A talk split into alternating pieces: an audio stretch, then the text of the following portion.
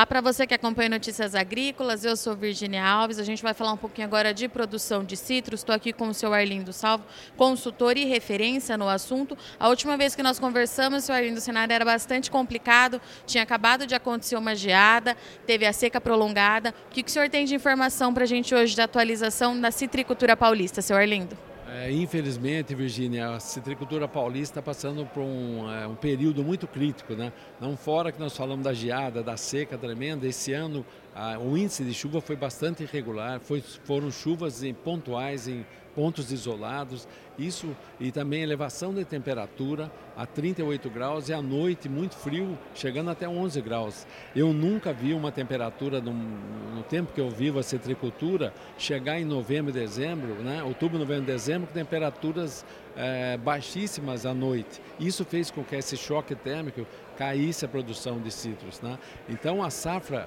2022-23 não será grande conforme o pessoal está esperando.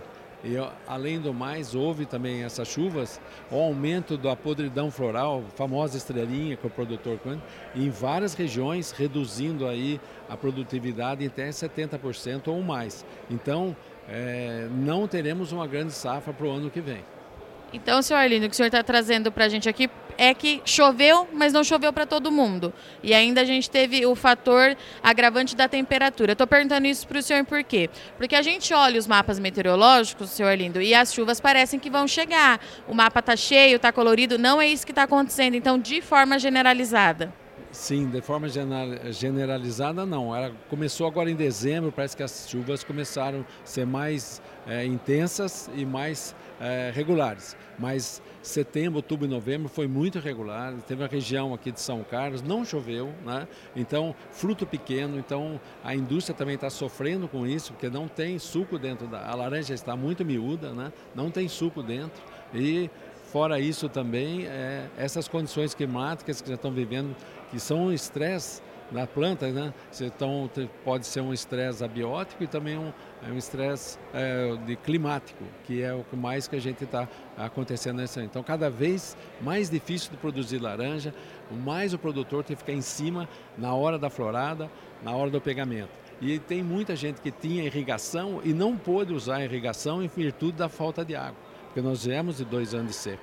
Então, várias represas, vários rios secaram ou tem um volume tão baixo que não dá, que o produtor não pôde aproveitar para fazer irrigação e garantir sua safra.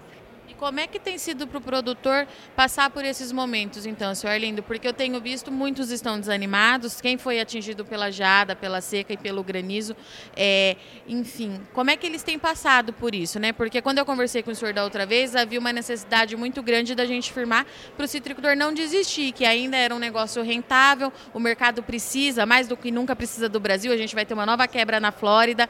Como é que fica para o produtor isso? Exatamente, a Flórida, com os últimos dois furacões, ela vai produzir 28 milhões de caixas. Se você pensar que há 10, 12 anos atrás a Flórida produzia 243 milhões de caixas, e eles não acreditaram no green, né?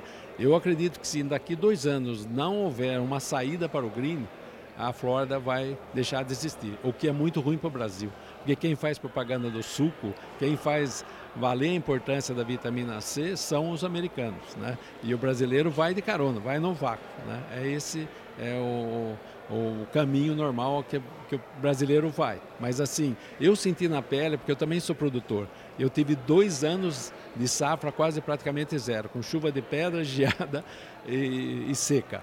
Então é assim, a natureza tem seus caprichos, mas não sabe ser ruim. Eu estou continuando. Nós sabemos que nós produzimos com uma fábrica a céu aberto. Então, é, tem que continuar na atividade. Só assim a gente vai sobreviver, tem que acreditar. Né? Eu também sou produtor agora de café também, perdi o meu café também, estou replantando mais 15 mil mudas de café, mas é assim, é, não pode desanimar. Eu vou tentar a citricultura mais 30 anos, se não der certo eu largo, viu? Portanto, então, aqui o senhor Arlindo, agora produtor de café também, acabei de ficar sabendo que ele também é produtor de café, driblando aí os desafios climáticos, porque continua, né, senhor Arlindo? A atividade continua, tem demanda sim, e a gente tem, continua aqui no Notícias Agrícolas também atrás das informações para você continuar sendo o produtor mais bem informado do Brasil. Já já a gente está de volta.